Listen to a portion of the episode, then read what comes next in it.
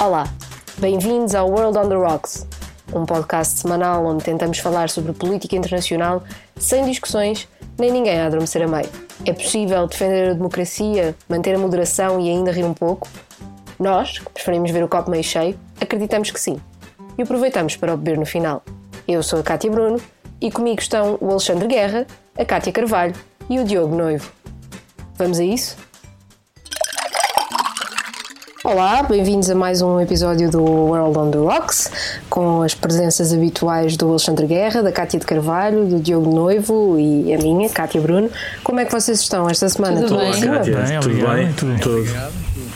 Também, também, só um pouco abalada pela chuva, eu sou muito sensível aos fenómenos meteorológicos, é uma mania que eu tenho. Um, portanto, e dito isto, portanto estás, dizer, isenta, força. estás isenta à Operação Marquês, não sentiste o abalo da Operação Marquês? Não, Eu não, acho que na pátria não há ninguém que tenha ficado abalado de uma maneira ou da outra, mas portanto é só, é só o tempo. É, é só o tempo, o bem, resto passa-me tudo bem, ao lado, não, não, não ligo essas Isso, coisas isso, que passam nas notícias. Isso. Dito isto, vamos, vamos avançar para, para os nossos brindes da semana. Diogo, o que é que brindas esta semana? Olha, brindo ao príncipe Filipe, eh, que morreu recentemente, com a belíssima idade de 99 anos, eh, e brindo essencialmente por duas razões. Pelo respeito pelas instituições que demonstrou ao longo de toda a sua vida, desde logo da forma como eh, se subalternizou perante a mulher, monarca, isso mostra, e sobretudo tendo em conta a década na, na qual foi feito, um, mo- mostra um enorme respeito pelas instituições e as democracias não existem sem instituições e de facto acho que nesse ponto e noutros uh, deu de facto importantes lições uh, de, de respeito in- institucional.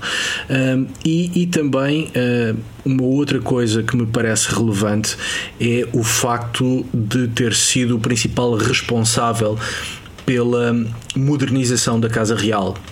Foi o Príncipe Filipe uh, que insistiu na abertura da Casa Real à opinião pública, com tudo de bom e tudo de mau que isso tem, uh, mas no fundo tratou-se de criar uma nova forma de escrutínio um, e que, enfim, que evidentemente tem um lado voyeurista, mas, mas tratou-se sobretudo de trazer a Casa Real para, para primeiro para o século XX e depois para o século XXI, de criar um, um mecanismo adicional de escrutínio um, e seja pelo respeito às instituições, seja pela forma como modernizou a Casa Real uh, Britânica, uh, julgo que é merecedor de, de um brinde.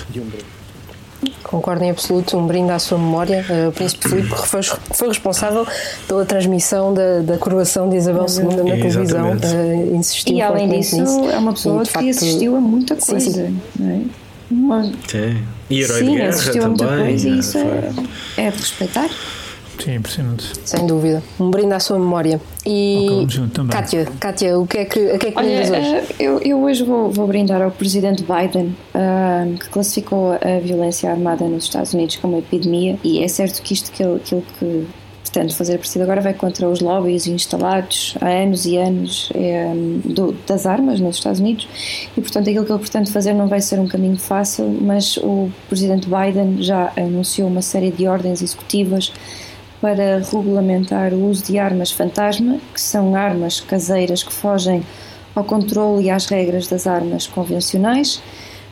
Este tipo de armas, por exemplo, foi usado frequentemente em tiroteios nos Estados Unidos e, portanto, agora cabe ao Departamento de Estado apresentar a regulamentação para controlar todos os componentes que permitem construir este tipo de armas. Além disso, outra alteração introduzida por ele, pelo Presidente, é a regulamentação também dos braços ah, das armas. Acho que não estou a dizer nenhuma asneira, que eu também, lá está, eu também não quero armar aqui um bocadinho no rojeiro, portanto não vou-me atrever muito a falar sobre armas. E, portanto, estes são, são componentes que permitem uma maior precisão no manejo da, da arma.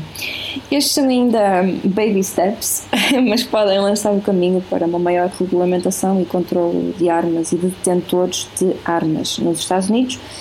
Um, que o Biden já veio dizer que isto vai depender do Congresso e também já veio dizer que pretende trabalhar com o Congresso nesta matéria. Pronto, uh, acho que sinceramente vai demorar algum tempo a, a fazer-se alguma coisa que realmente seja eficaz, mas tudo o que for feito nesse sentido é bem-vindo.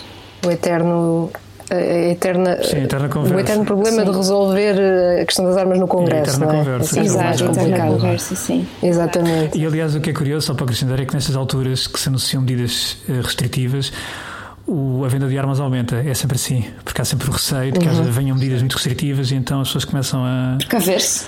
a, enfim, a, a comprar mais exatamente para tempos, para tempos mais difíceis, não é? Sim. Alexandre, já que estás aí embalado, ouvi dizer que o teu brinde desta semana era com Nasdrovia. Não sei se, O brinde, se o confirmas é ou se O meu desmentes. brinde é um pouco mais espacial.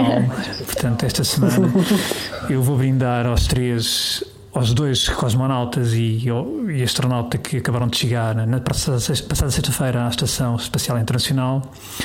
E no fundo, o meu brinde estende-se um pouco àquilo que é a conquista espacial e também aproveito também para brindar aos 60 anos do feito de Yuri Gagarin, que foi o primeiro homem a andar no espaço e na altura até representou uma importante vitória para a União Soviética naquilo que era, enfim, uma competição muito acesa entre os Estados Unidos e a União Soviética na conquista espacial. Mas eu, eu, eu brindei estes três, estes dois cosmo- cosmonautas e astronauta americano porque hum, neste momento e durante esta semana, pelo menos até quinta-feira, em princípio, se as pessoas olharem para o céu, e eu às vezes faço isso porque sempre me admirou a questão, sempre me fascinou a questão do espaço, a mim não só, obviamente, mas se olharem lá para cima, neste momento estão 10 pessoas na Estação Espacial Internacional. Estão 10 pessoas.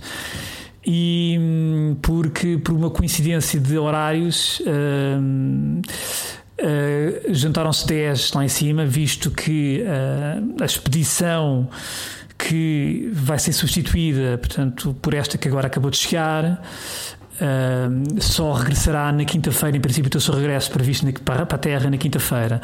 O que neste momento uh, faz com que sejam 10, porque além dos 3 que estavam lá e dos mais 3 que chegaram sexta-feira, também estavam lá 4 tripulantes que foram, eh, portanto, chegaram à estação em novembro, no, no primeiro voo da SpaceX, portanto, foram os primeiros quatro tripulantes que uh, foram para a Estação Espacial Internacional uh, no âmbito da SpaceX, que também serão substituídos uh, durante este mês por uma segunda tripulação da SpaceX que também está prevista sair da Terra no dia 22 e que nessa altura ficarão 11 porque segundo as minhas contas, portanto, uh, será realmente extraordinário. E é extraordinário porque, de facto, embora nós uh, ainda estejamos muito longe daquilo que é uh, a presença humana no espaço, como na altura, como enfim, víamos, por exemplo, no espaço de 1999 ou no 2001, o espaço do Kubrick, mas a verdade é que estão a ser dados passos muito importantes um, e, e, e sente-se, começa a se sentir cada vez mais que há uma corrida ao espaço, não só a Marte, mas novamente à Lua, e, e a Estação Espacial Internacional serve também para isso, para permitir uh, uma plataforma que possa uh, ajudar na exploração de, enfim, de novas fronteiras. E, portanto, o meu brinde é também esses descobridores, esses descobridores que realmente parece banal ir à Estação Espacial Internacional, mas de banal não tem nada. E, portanto, o meu brinde. Uh, e é bem merecido, bem merecido mesmo. Sem dúvida, e num espírito de cooperação internacional diferente do, do que acontecia durante a Guerra Fria, é não é? Portanto, desculpa, deixa-me só acrescentar uma coisa, desculpa, Kátia. Há uma música do Mike Oldfield que é. Não me lembro do nome agora, mas eu depois posso partilhar. O Moonlight Shadow? Deve ser, em que tem uma parte da música, tem um trecho da, da conversa que, que tiveram na missão Apollo 11, se não estou em erro. E a música é muito bonita, vale a pena também por causa disso. Mas sim, desculpa. Fica, fica a recomendação. Já, já estás a precipitar-te nas tuas opções, mas às vezes é preciso agitar as águas, acho muito bem. Um, eu vou, vou muito rapidamente brindar um, à Groenlândia. Uh, a região foi a eleições legislativas na, na semana passada. Eleições um, na Groenlândia, acho que é a primeira vez que se fala de eleições na Groenlândia fora da Groenlândia, mas é excelente, é excelente. Conta. Mas vais perceber porquê, porque tem muita relevância conta, para o conta, mundo. Conta. As eleições na, na Groenlândia tiveram uh, como, como partido vencedor um, um, partido estreante nestas andâncias, é um partido uh, de origem indígena, de esquerda, mas sobretudo ambientalista. Um, é o partido, vamos ver se eu vou pronunciar bem, Inuit Ataqatigiit Tiglit, um, que teve 37% dos votos, destronou o partido Siumut, que tem estado no poder praticamente durante quase todo o tempo, desde que a Groenlândia é uma região autónoma da Dinamarca, desde 79. Um, e porquê é que esta vitória me parece motivo de brinde? Porque a Groenlândia, neste momento, é, é um local de, de, em que vários países estão a tentar um, entrar numa espécie de corrida aos recursos minerais um, e essa corrida é também uma, uma, corrida por, por, por poder e influência em termos de, de geopolítica.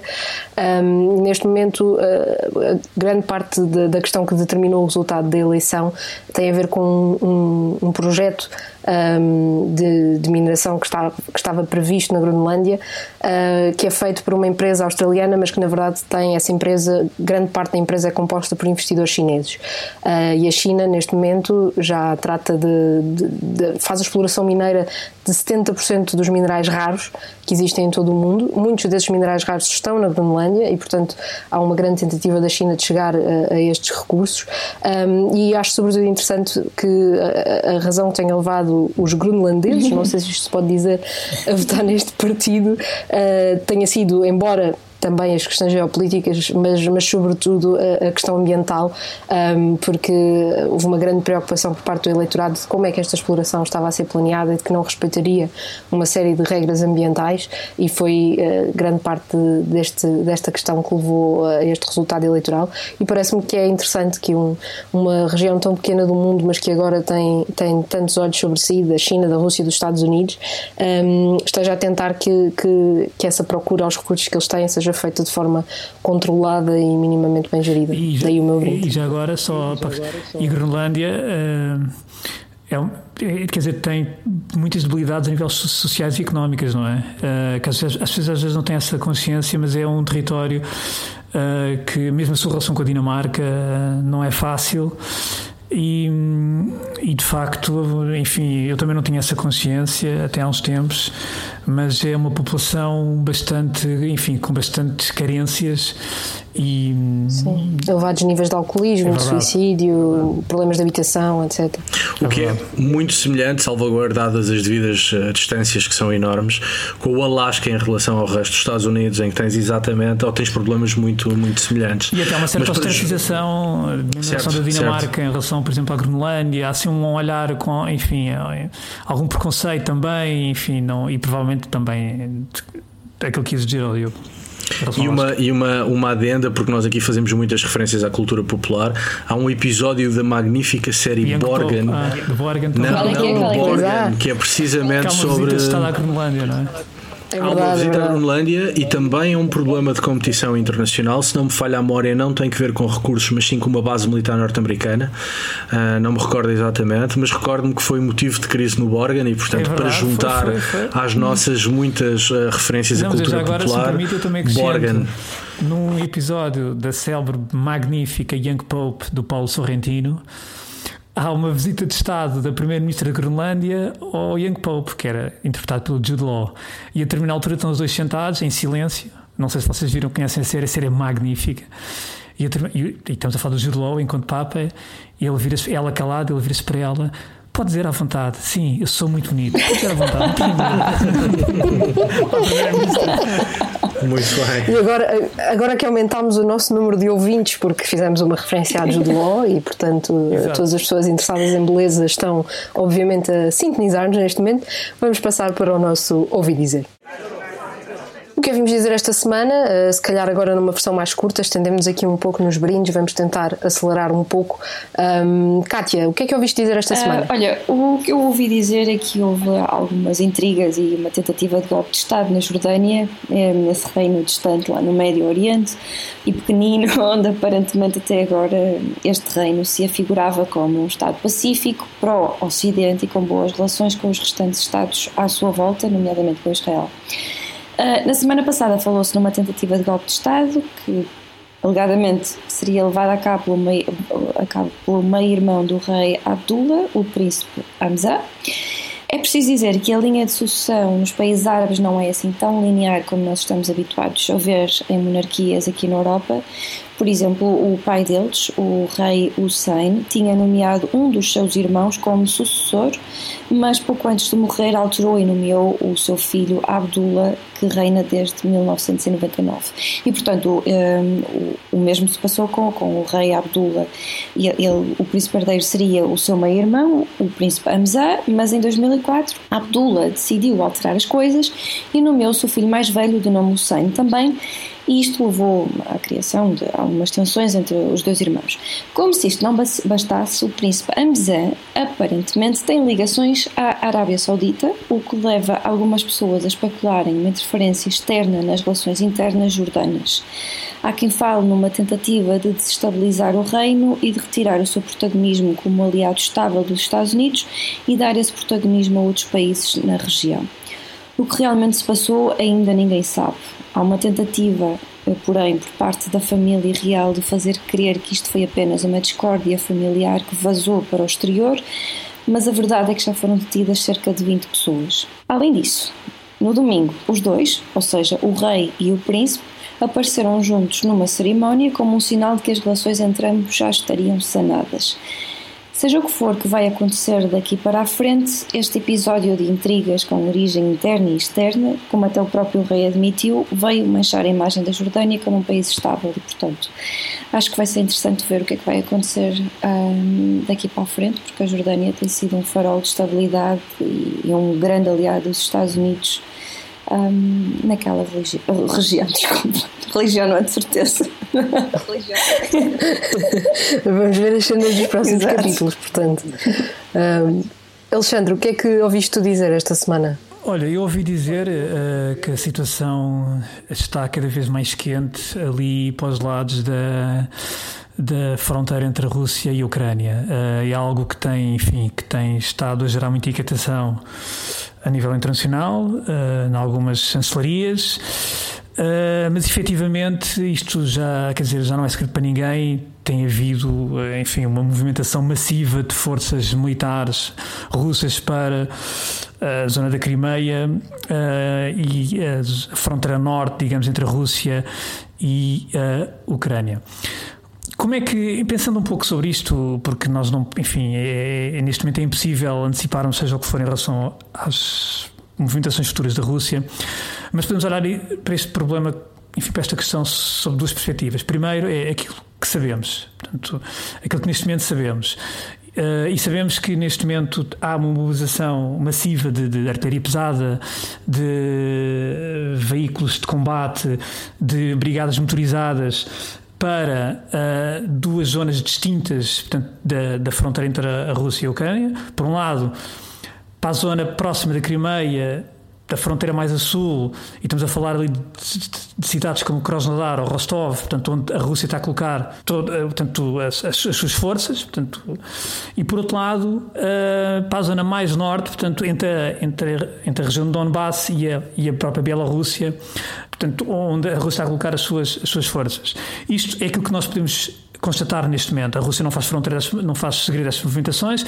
Há quem diga neste momento que, que também já colocou no terreno mísseis Iskander, que são mísseis de curto alcance, mísseis balísticos de curto alcance, embora também alguns observadores digam que não, as, as, forças não estão colocadas para já ainda de forma ofensiva, mas a verdade é que parece haver aqui uma escalada, uma intenção muito clara de que algo poderá acontecer. A Rússia vai dizendo que... Uma demonstração de força. É mais do que isso, porque a Rússia vai dizendo que, porque, enfim, que não não tem nenhum. Quer dizer, você não vai dizendo muita coisa, na verdade, porque aquilo, aquilo que vai saindo do Kremlin uh, são alguns sinais de que uh, temos que proteger os ucranianos uh, de origem russa ou os ucranianos pró-russos. Portanto, vai dando. Já houve alguns responsáveis russos que já fizeram alguma comparação com o que se passou uh, em Srebrenica, uh, portanto, o massacre de Srebrenica em 95, uh, e portanto. Pode, começam a ver aqui alguns paralelismos que, que, que, dá a ideia que se está a criar aqui um, um certo caso, não diria um caso belli, mas está-se a criar aqui um certo, uma certa, enfim, um, está-se a criar uma argumentação para algo que ninguém sabe o que é que vai acontecer. Agora, depois temos a outra perspectiva do, da questão, que é aquilo que a história nos ensina E olhando para a história, e sendo muito, obviamente, muito rápidos, nós olhamos para aquilo que a Rússia fez e o próprio modelo de resposta internacional e também ficamos com algumas provas, com alguns indícios. Ou seja, nós olhamos, por exemplo, para aquilo que aconteceu em 2008, no curto conflito com a, com a Geórgia, onde foi muito forçado e onde a Rússia aproveitou esse conflito para. Uh, impor a sua posição mais musculada, a sua presença na Ossétia do Sul e na Abcásia, sem qualquer resposta do Ocidente. E depois vemos mais tarde o que se passou em 2014, precisamente na Crimeia e na região de Donbass, nomeadamente nas regiões de, de, de Luhansk e, Don, e, Donetsk, e, e, Donetsk, exatamente, onde de facto aquilo que começou por ser um, um incitamento de revolta de militantes pró-Rússia acabou por ser, na verdade, a afirmação da presença russa em território ucraniano. Quer dizer, e isso também aconteceu mais uma vez sem qualquer tipo de resposta da NATO ou do Ocidente, apesar de de, de, enfim, de terem manifestado o seu, o seu, descontentamento, a sua discordância. Portanto, mas a verdade é que a Rússia conquista, ou, ou melhor, vai, vai, vai colocando a sua. vai, vai, vai se afirmando em algumas zonas do território daquilo que considera seu, enfim, zonas vitais uh, para ela.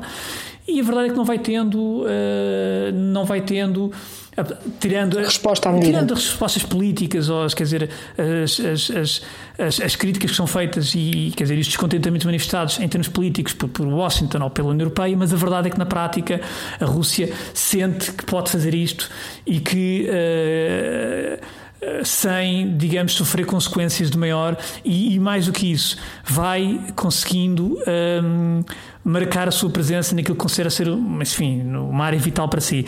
E olhando para, para terminar, não quero alongar muito mais, porque acho que vamos falar mais vezes sobre esta matéria, e se, e se olharmos um pouco para aquilo que é o mapa este mapa de movimentações e para aquilo que é os interesses que a Rússia pode ter, ter ali, podemos, podíamos arriscar que, e tendo em conta estas perspectivas que eu falei, não é? As movimentações e aquilo que a capacidade recente já nos, já nos mostrou, que eventualmente a Rússia poderia estar eventualmente poderia estar até a pensar em, por exemplo, travar, cortar completamente o acesso da Ucrânia ao Mar Negro.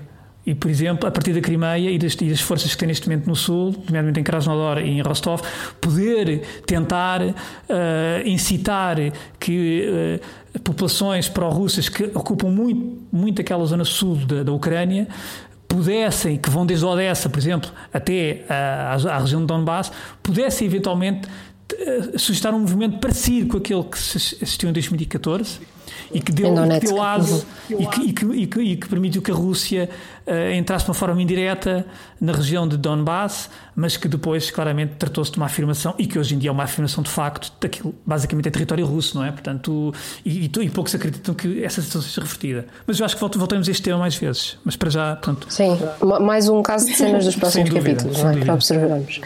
Diogo, o que é que ouviste dizer tu esta semana? Serei telegráfico. Uh, ouvi dizer que a consultora Pangeas Risk, que é uma consultora de análise de risco político, uh, fundada em 2015, com foco especial em África, alertou para um possível ataque do Daesh a, a, a Pemba.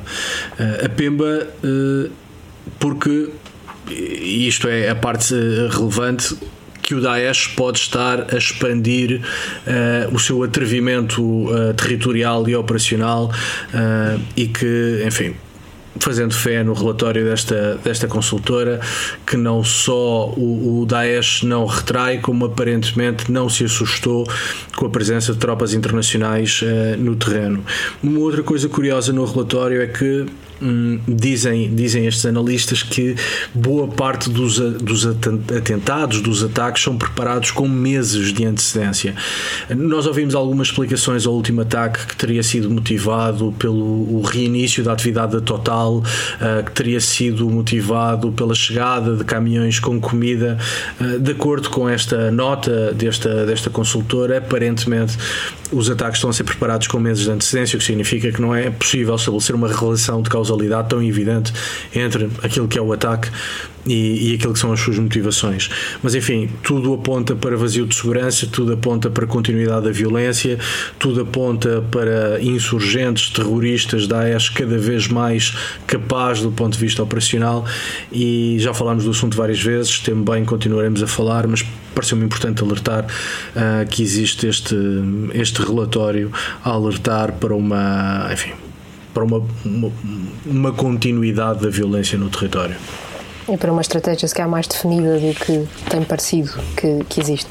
Isso. Uh, eu esta semana ouvi dizer que, que a oposição na Bielorrússia uh, já teve melhores dias. Um, tivemos nesta quinta-feira um, um, antigo diplomata bielorrusso que, que, se antagonizou com Lukashenko e que já, já se passou para a oposição há alguns tempos a anunciar que vai fundar um novo partido. Uh, o diplomata em causa é Pavel Latushka, Uh, não disse ainda o nome do partido, mas uh, já disse que quer que funcione como, como um, grupo de pressão, que não exclui a possibilidade de haver negociações com Lukashenko para, para tentar afastá-lo do poder.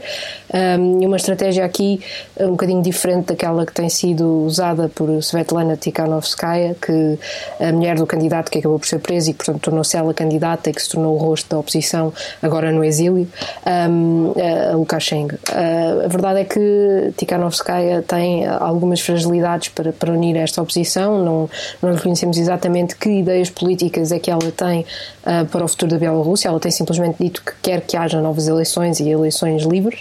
Um, e, e, agora surge este novo, este novo protagonista um, que pode complicar ainda mais uma, uma, uma frente unida da oposição bielorrussa a Lukashenko, sendo que ainda há um terceiro rosto, que é Viktor Babarika, um homem de negócios que, que tem alguma uh, popularidade e que está preso na Bielorrússia.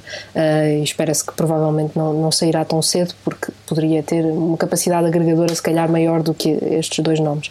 Mas, portanto, ouvi dizer que, que a avaliar por estes, por estes dados, uh, Lukashenko talvez consiga manter no poder mais tempo do que, do que os últimos meses, uh, o último ano, na verdade, uh, deu a entender. Sim, exatamente continua alegremente a perpetuar-se no poder. Exatamente. Isso, é um... mais curioso, só, só oh, Gati, pegando aquilo que sim, a dizer, sim, claro.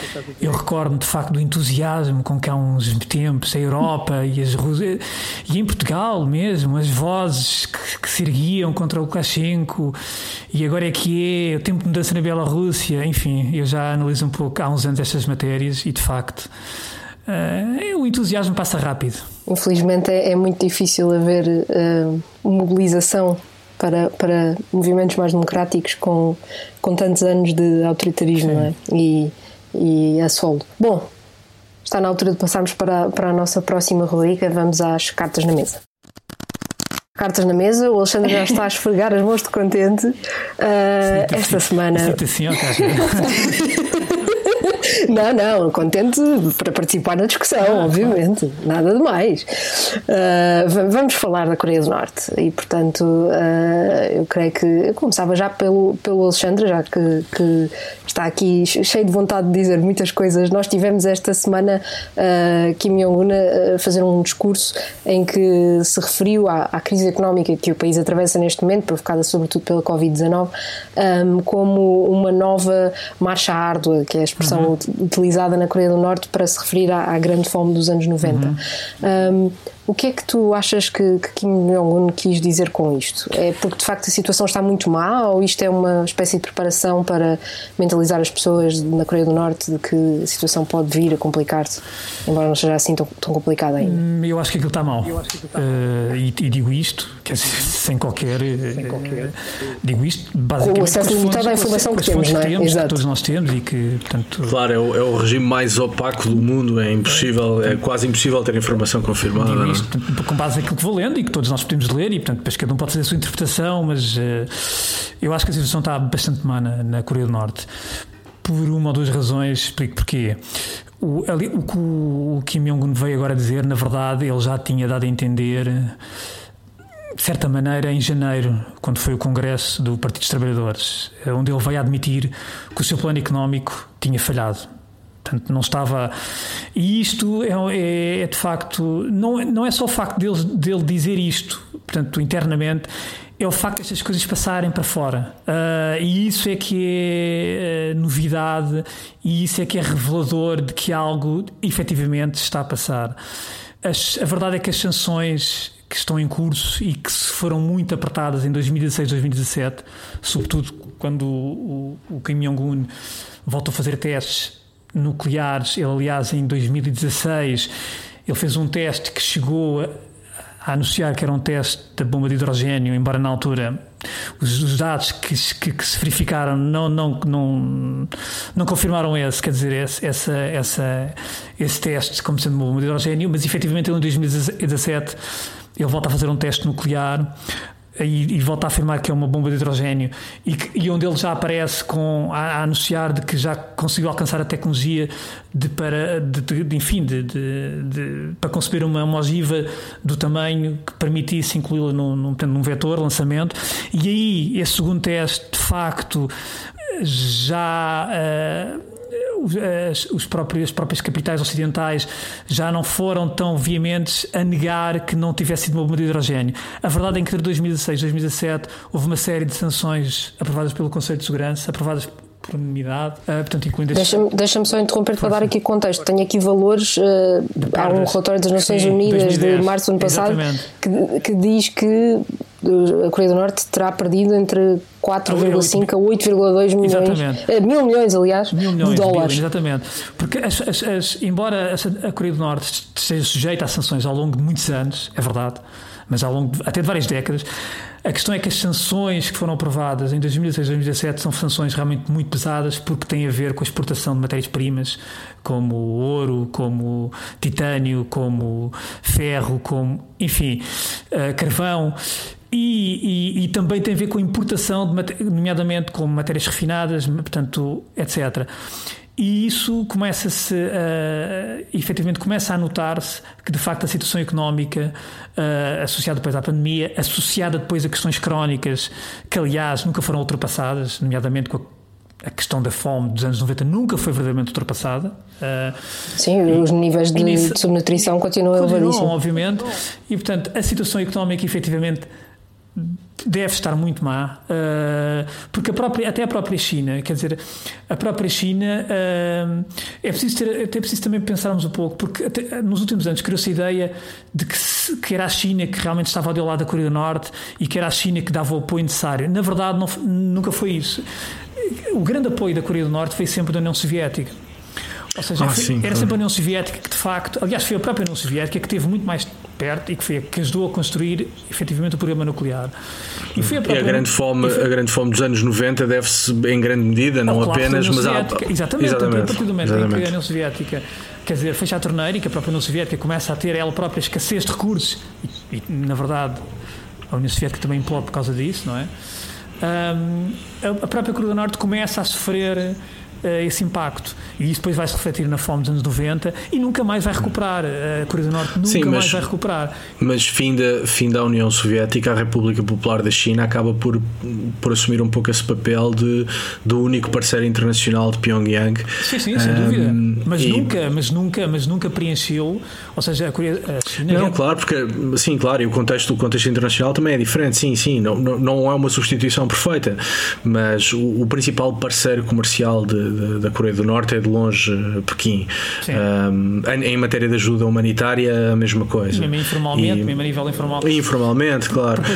É a, nível de, a, a, nível de pandemia, e, e, só para, para ir ao encontro do que estás a dizer, de acordo com dados da própria República Popular da China, o comércio com, com a Coreia do Norte, por força da pandemia e do controle das fronteiras, reduziu em 80%. Sim. Depois é que outra questão o, que é... o, que, o que explica bem, quer dizer, se, se estamos a falar do Estado, praticamente o único Estado claro. que tem relações comerciais intensas com a Coreia do Norte. É uh, se esse Estado tem um corte de 80% nas relações comerciais, uh, isso é muito significativo é do que deve ser o drama Sim, é uh, do ponto de vista económico dentro Depois há aqui outra questão é, que, que, é importante, que é menos falada, que é as próprias remessas de, de norte-coreanos que estavam a trabalhar, nomeadamente em vários países africanos, e que eram importantes porque para, para, para a economia, para a frágil, para a débil economia norte-coreana, também isso, por motivo da própria pressão dos Estados junto de países africanos, por exemplo, que tinham vários trabalhadores norte-coreanos, também isso está, ou seja, isso também uh, sofreu um, um, um rude golpe para aquilo que eram, uh, enfim,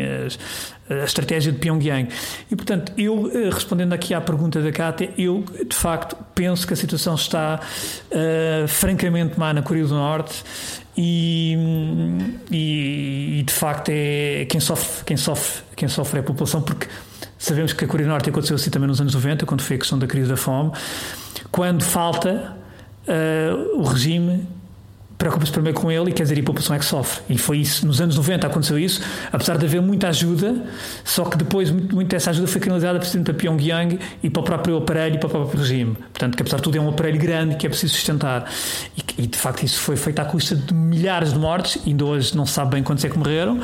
Uh, mas os números mais elevados falam em 3 milhões. É verdade, os números mais elevados falam em 3 milhões e tal, exatamente.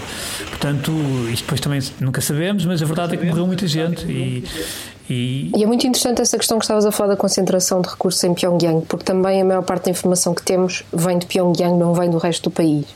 Um, e é muito difícil ter acesso à informação real do que se passa, por exemplo, no norte da, da Coreia do Norte, que é uma zona extremamente pobre e que vive muito nessa relação de fronteira com a China e de bens uhum. que passam, uh, até muitas vezes de forma ilegal. Uh, eu, só para tentar ter um bocadinho de contexto, eu, eu fui ver um, um, jornal que é o Rim Yun Gang, que é um jornal feito uh, na Coreia do Sul Um, com relatos de pessoas anónimas da Coreia do Norte. Portanto, eles têm algumas fontes específicas no país. É sempre preciso uh, olhar para, para estas informações com, com o que os ingleses e os americanos chamam um grãozinho de sal. Um, não sabemos exatamente sempre a origem dessas informações, mas eles tinham uma notícia recente que dizia que no norte do país 70% um, da maquinaria agrícola neste momento não está a funcionar porque os agricultores não estão a ser capazes de importar uh, material que precisam para, para renovar as máquinas, para fazer, uh, eh, um, para plantar sementes, para, para poder fazer uh, a produção agrícola normal. Portanto, quer dizer, isto a confirmar-se de facto é, é, é, é destrutivo, não é? E, e como, como, como, dizia, como diziam vocês há pouco, cai sempre sobre os mesmos, não é? E a questão dos direitos humanos na, na Coreia do Norte é altamente preocupante. Que, Sim, mas, Kátia, mas que, quer dizer. É, que, é, dizer sobre isto? que eu queria acrescentar aquilo que o Alexandre disse é que, segundo estimativas dos Estados Unidos, a Coreia do Norte investe cerca de um quarto do seu PIB em defesa. Isto é, é, é, é espantoso. E além disso, além do empobrecimento do país devido às sanções internacionais e também devido às restrições uh, impostas por força da pandemia, que nós também não sabemos muito bem dados sobre, qual é que é o real impacto da pandemia na Coreia do Norte Além disso, a situação também se agravou devido às cheias e inundações que estragaram cultivos de alimentos e também infraestruturas em vários locais do país e tudo isso vem, vem adicionar ao drama que, que, que, já existe. E depois, claro, também, também se tem falado agora sobre a violação dos direitos humanos um, das pessoas lá, também por força de imposições para conter a pandemia. Mas lá está, mais uma vez é tudo muito opaco e não se sabe muito bem o que é que está a acontecer. Aquilo que eu li num, num jornal foi que, desculpa, não me lembro qual, foi que uh, havia algumas famílias diplomatas russos que estavam a tentar atravessar a fronteira a pé e fizeram quilómetros e quilómetros e quilómetros a pé porque não tinham outra forma de conseguir uh, sair dali para encontrar uma melhor solução para as suas Sim, há umas imagens, há uns, não sei se vocês viram aquelas imagens, quer dizer, um bocado cómicas, mas tendo em conta que é a Coreia do Norte, uh, da, daquele, daquela família de diplomatas, enfim, família, de familiares, de um, uma família de um diplomata. Eu li famílias. Que saíram. Mas sim, diz. Sim, mas pelo menos há, uma, há umas imagens que eles, eles atravessarem uh, a fronteira numa sim. linha férrea, mas naqueles naqueles, naqueles carrinhos vagões, quer dizer, a BBC noticiou isso, aqueles vagões, exatamente. É tudo a pé e empurrar dizer, as malas, essas coisas. Questões, até questões burocráticas, exatamente, fronteiras, sim. Eh, é verdade. Sim. Pelo menos a BBC noticiou uma, uma, uma um, um, pelo menos uma passagem dessas. Mas tu pensas, nós estamos aqui a falar de uma coisa que não existe, não é? A economia norte-coreana é não existe. Quer dizer, simplesmente não existe, está completamente dependente da China. E se há, verificando e acreditando nos números chineses, se há um colapso de 80% das relações comerciais entre Pyongyang e Pequim, bom, então não há mesmo economia. Quer dizer, a, pouca economia que existia, que é extraordinariamente dependente da relação com a China, se isso acabou ou, ou, ou se está reduzido a 20% do que era, uh, pois evidentemente quer dizer que há, há colapso uh, de condições de vida, há fome novamente. Isto, é um bocadinho polémico, sobretudo em Portugal, porque ainda há em Portugal quem acredite que a, Norte, a Coreia do Norte ainda é uma democracia, não é? Eu, eu parto do princípio contrário, que não é uma democracia, correndo o risco de ser polémico, uh, mas que não é uma, uma democracia. E, portanto, como o Alexandre dizia, como diziam vocês, o regime tem, eh, sobretudo, instintos de sobrevivência. Portanto, não pensa nem nunca pensou duas vezes antes de submeter a população a condições verdadeiramente kafkianas e a abusos grotescos dos direitos humanos que têm décadas. Aliás, a própria estrutura do regime assenta em violações grotescas dos direitos humanos e, portanto, perante um colapso económico, enfim, podemos esperar mais do mesmo, porventura com maior intensidade. E isto tem como pano de fundo a nova política da administração Biden para a, Coreia do Norte, em particular para, para a desnuclearização da Coreia do Norte. Diz a administração Biden que tem, que tem uma política de pressão máxima e, portanto, agenda maximalista, o que é capaz de, de não funcionar, porque. Um, a estrutura nuclear ou, ou, ou, o armamento nuclear ou os projetos nucleares da Coreia do Norte um, são para o regime uma garantia de sobrevivência. Ou seja, pedir a Pyongyang que abdique do seu uh, programa nuclear é pedir ao regime que deixe de existir. Pelo menos é assim que ele é concebido na Coreia do Norte. E, portanto, o programa Sim, até porque a moeda de troca é, é sempre o levantamento das sanções, não é? Não, sim, claro. E, e, e, achar que podemos pedir à Coreia do Norte que abdique do seu programa nuclear, uh, o, o, regime entende isso como estão a pedir que uh, deixemos de existir. Deixemos porque, de existir. Porque o programa nuclear é quase parte da identidade do próprio regime e, e as duas coisas estão associadas. E, portanto, colocar pressão sobre a Coreia do Norte para abdicar do programa nuclear neste contexto de colapso económico uh, parece-me parece um pouco ingênuo, se não contraproducente, sobretudo quando no oitavo congresso do Partido Comunista da Coreia do Norte, foi o último congresso, o, o país comprometeu-se em aumentar o alcance, a precisão e a fiabilidade do seu programa nuclear. E, portanto, à medida que se aprofundam os problemas económicos, alimentares e outros, o regime endurece uh, a sua ambição uh, no programa nuclear. Achar que, como parece achar a administração Biden, que este é o momento certo para colocar, e cito, máxima pressão em Pyongyang, uh, não só me parece que não levará a lado nenhum, como me parece até, hum, porventura, contraproducente. Não, e repara, isto é que a questão é o, o Kim Jong-un foi dos três líderes, portanto, uh, dos três eternos líderes, um, foi o que mais uh, testes uh, nucleares e, e, ensaios com mísseis fez. Portanto, fez mais do que o seu pai e mais do que o seu avô, naturalmente. Mas a questão não é só essa, é que o Pyongyang tem usado a questão nuclear desde há muitos anos como um, uma forma de ir jogando com, nomeadamente com os Estados Unidos, porque da mesma maneira que uh, pode às vezes abrir perspectivas para um acordo, rapidamente volta atrás e, e, volta, portanto, a quebrar qualquer eh, possibilidade de acordo. Eu recordo, por exemplo, quando foi um, um, em 2000, há um célebre, a Madeleine Albright, faz uma célebre visita a Pyongyang. Ficou famosa essa visita. Foi talvez um dos momentos mais humilhantes para a Madeleine Albright. Uh, porque o Clinton ainda achava que conseguia, lá está, tal, tal como o Biden vai achar e tal como o Trump achou. Ainda, uh, uh, o Clinton ainda achavam que conseguiam, portanto, alcançar algo consistente.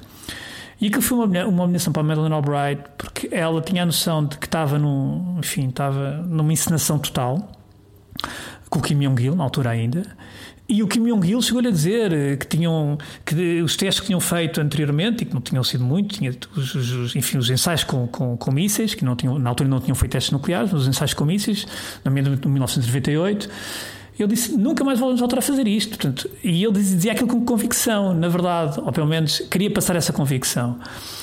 E isto tem sido a história constante portanto, daquilo que é uh, as relações mas, Alexandre, entre Pyongyang mas, mas é isso, so, e, e, com Pyongyang e com o mundo. Se tu pensares, a única, a única relevância, quer regional, quer mundial, da Coreia do Norte é o seu programa claro. nuclear. Se não fosse pelo programa claro. nuclear, ninguém queria saber nem se preocupava da, com a Coreia do Norte.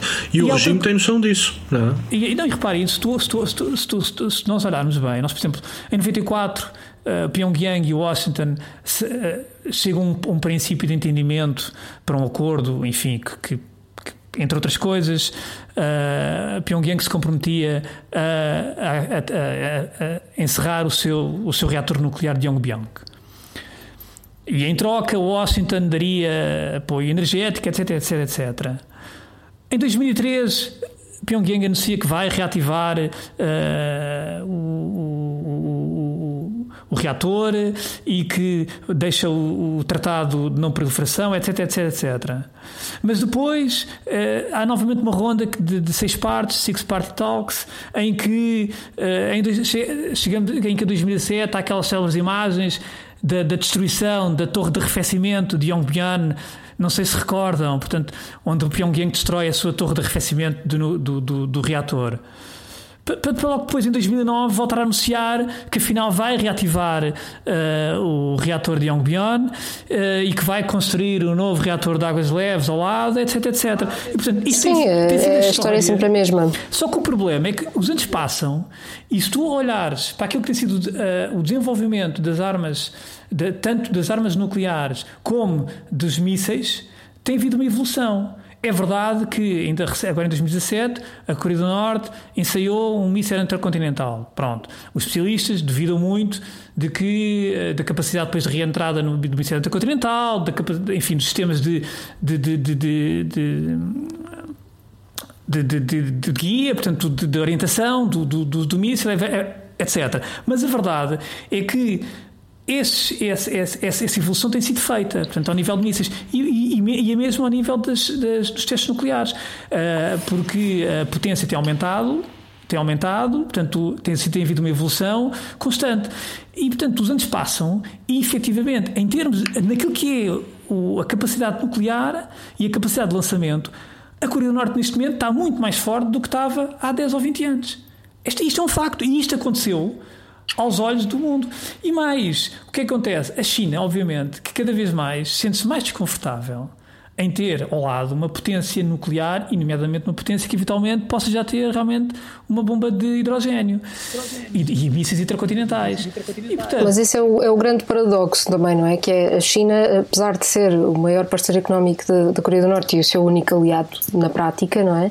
É ao mesmo tempo um país que nos corredores da diplomacia e, e não nas declarações públicas, mas na, nos bastidores, uh, tem algum interesse em conter a Coreia do Norte. Claro, nem que seja, obviamente. para além do poder nuclear, nem que seja porque teme o colapso da Coreia do Norte porque pode significar uma invasão de refugiados, não é? Uh, e, a China tem muito, tem muito medo disso e, portanto, tenho a certeza que em Pequim eh, esta situação económica, o agravar desta situação económica está a ser visto muito sim, de perto. Sim, claro. Mas essa é a postura curiosa de Pequim, não é? Que ao mesmo tempo contém o regime, uh, não quer que ele desapareça, não só por aquilo que tu dizes uh, e com toda a razão, por causa dos refugiados, mas China não quer, a China não quer na sua vizinhança outra Coreia do Sul, isto é, outro regime pró-ocidental, uhum. próximo de, de Washington e portanto, a China não quer ouvir falar nisso e, portanto, prefere a manutenção contida, mas ainda assim a manutenção de um regime brutal, totalitário, porque entende que isso é o que melhor serve os seus interesses eh, regionais. Mas, mas é exatamente isso. Dá agora para resolver, não é? Porque o Biden ainda nem sequer apresentou a sua estratégia para lidar com a Coreia do Norte. Pois não, não estou errada. Sim, mas se é Sim, mas já fez sair, já fez sair esta ideia de que pressão máxima da agenda maximalista e sobretudo deu a entender que é uma espécie de objetivos de curto prazo, quando o objetivo parece-me a abordagem deveria ser outra, que é de, de longo prazo, não é?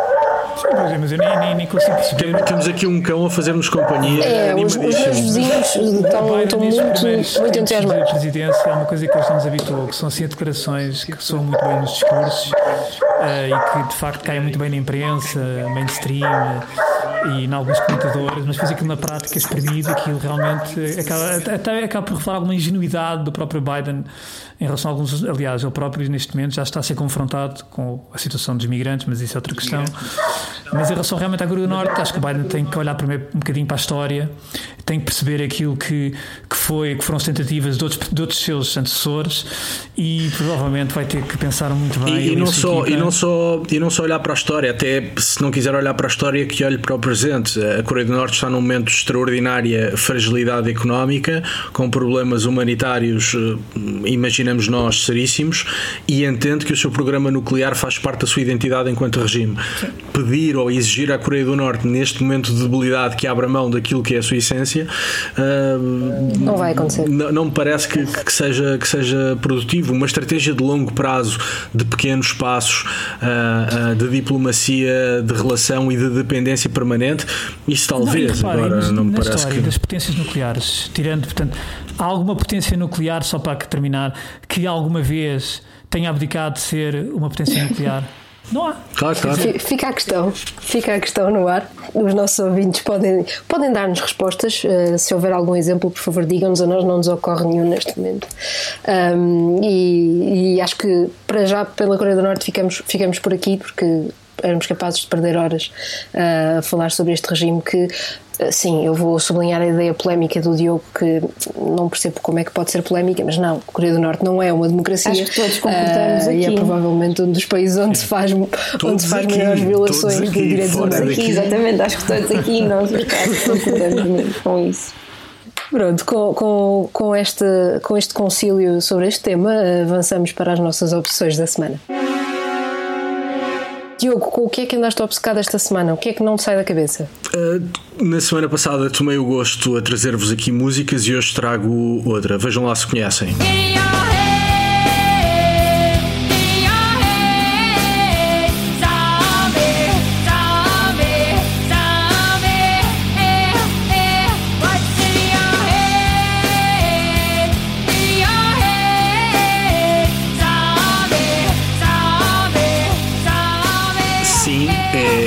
Música Zombie dos Cranberries. Uh, é uma música de 94 e que fala uh, precisamente sobre a violência terrorista na, na Irlanda do Norte. Um, a própria vocalista da banda assumiu que a palavra zombie um, é enfim, uma forma de se referir à luta pela independência uh, na Irlanda, uh, que dizia ela parece não ter fim, parece não querer morrer. E portanto criou-se uma certa ideia de que zombie era uma, enfim, era, era uma crítica à violência, mas uma crítica relativamente equidistante e portanto criticando os dois lados.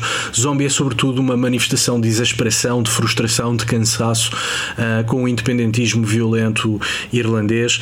Aliás, há um verso da música que o diz de maneira muito clara em, em, tradução livre, a música ou o verso diz qualquer coisa como é assim ou é sempre a mesma coisa desde 1916 e, portanto, refere-se evidentemente ao, ao independentismo violento e ao IRA. A falar do, do ano do levantamento da Páscoa. Exatamente. E um, importa também dizer sobre esta música, porque, porque a sua relevância política também é esta. A música surge uh, em resposta ao atentado de março de 93 em Warrington, em Inglaterra onde morreram duas crianças, uma com 3 anos, outra com 12. Houve mais de 50 feridos, 56, não me falha a memória. e, portanto, a, a música é, é, esse grito de revolta e de cansaço, não só com o conjunto da atividade terrorista do IRA, mas, sobretudo, é, é uma reação muito impressiva ao atentado de Warrington. Uma última curiosidade: a música é de 94, o single foi lançado em 94 e em agosto desse mesmo ano, o IRA declarou um cessar-fogo completo, cessar-fogo esse que não aguentou, eh, mas que veio a ser o início de um longo processo que terminou com os acordos de 98.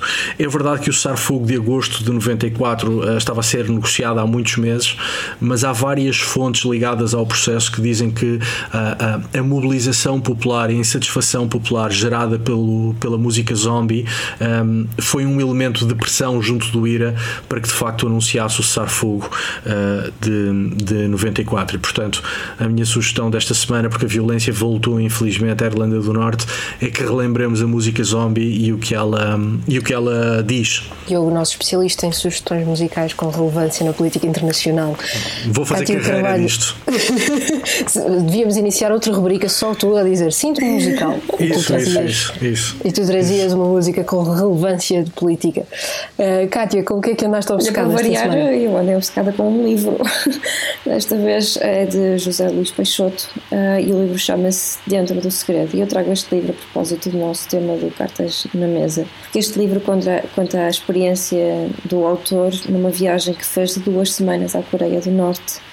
Um, ah, a propósito das comemorações do centenário do nascimento de Kim Il-sung. A viagem do autor foi a mais longa e extensa que o governo norte-coreano autorizou à data da escrita do livro, que foi em 2012, e que o levou a conhecer o país desde os seus pontos mais simbólicos até alguns sítios que não recebiam estrangeiros há décadas. Um, ainda uma curiosidade sobre o autor é que um, José Luís Peixoto é um escritor que eu aprecio muito e ele foi o, o autor, o mais jovem vencedor do Prémio Saramago em 2001 acho que foi com 27 anos, e esta parte interessa-me particularmente, é que ele é um metaleiro assumido, eh, e ele diz que o metal para ele é uma vocação, e, eh, e até já colaborou com os Municipal na escrita de alguns, eh, de um livro, se não estou em erro, e acho também de algumas músicas. É esta a minha sessão. Muito bem. Coreia do Norte e metal. É sempre possível as combinações mais improváveis.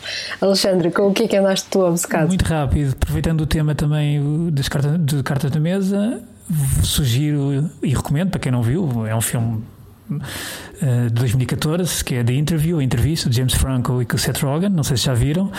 É um filme sim, sim. que, aliás, gerou um grande problema porque Uh, motivou um dos maiores ataques cibernéticos uh, contra os Estados Unidos, neste caso contra a Sony Pictures. Tanto o FBI como o Departamento de Justiça, o FBI na altura, enfim, veio realmente uh, implicar a Coreia do Norte neste ataque. Uh, houve acusações anos mais tarde pelo próprio Departamento de Justiça. Há quem, devido um pouco deste, de, desta tese, mas enfim, a tese oficial é que de facto foi um. E hoje parecem haver poucas dúvidas que foi de facto um ataque promovido pela Coreia do Norte através de programadores informáticos que não estavam na Coreia do Norte, mas na China e noutros locais. O filme é bastante engraçado, não é um filme propriamente, não teve grandes críticas quando saiu, mas um, tem uma abordagem engraçada, a, a, enfim, faz uma, é uma paródia interessante hum, ao regime norte-coreano e, enfim, acho que é uma forma descontraída de de, de enfim, de, de, fazer uma paródia sobre aquilo, sobre um, regime que realmente não tem piada alguma. E já agora, para quem tem crianças, deixo também outra sugestão que pouca gente sabe, mas tanto o grande líder como o querido líder, ou seja, o Kim Il-sung como o Kim uh, Jong-il, faziam desenhos de, faziam desenhos de uh, ilustrações e tem livros para crianças, curioso. Uh, não sei se serão recomendáveis para crianças, mas tem livros para crianças. Ilustrações isso é sinistro, pá, isso é sinistro. sinistro e, que, e que saibam coreano, podem, podem apresentá-los. Há inglês. Há inglês. A propaganda, a propaganda norte-coreana não brinca, há inglês. É, é profissional. Exatamente. Tu trouxeste uma paródia. Eu, esta semana, eh, estou obcecada com uma espécie de sátira. Um, um livro que se chama Good Citizens Need Not Fear, de Maria Ressa. Ela é uh, ucraniana, mas uh, emigrou com os pais para o Canadá ainda em criança.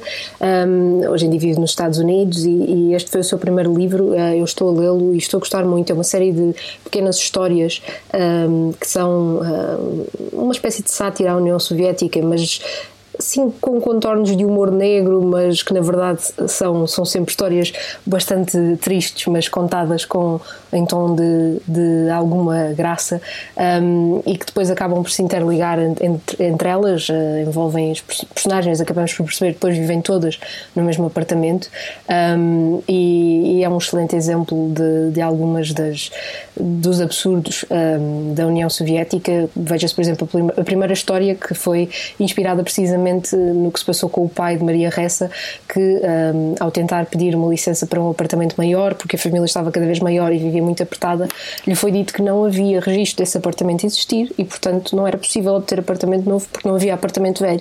Um, e eles estavam num completo limbo um, e assim continuaram durante muito tempo. E a primeira história, precisamente, parte deste, deste, deste princípio, com personagens ficcionais, e, e é um, uma belíssima sátira em que podemos olhar para, para coisas dramáticas, mas rindo um pouco um, e não nos prendendo apenas na tragédia. Bom, uh, ficamos, ficamos por aqui esta semana. Um, espero ver-vos para a semana com mais sugestões de opções e com outros temas para, para discutirmos. Um, fiquem bem. Até lá. Até para a semana. Tchau, tchau.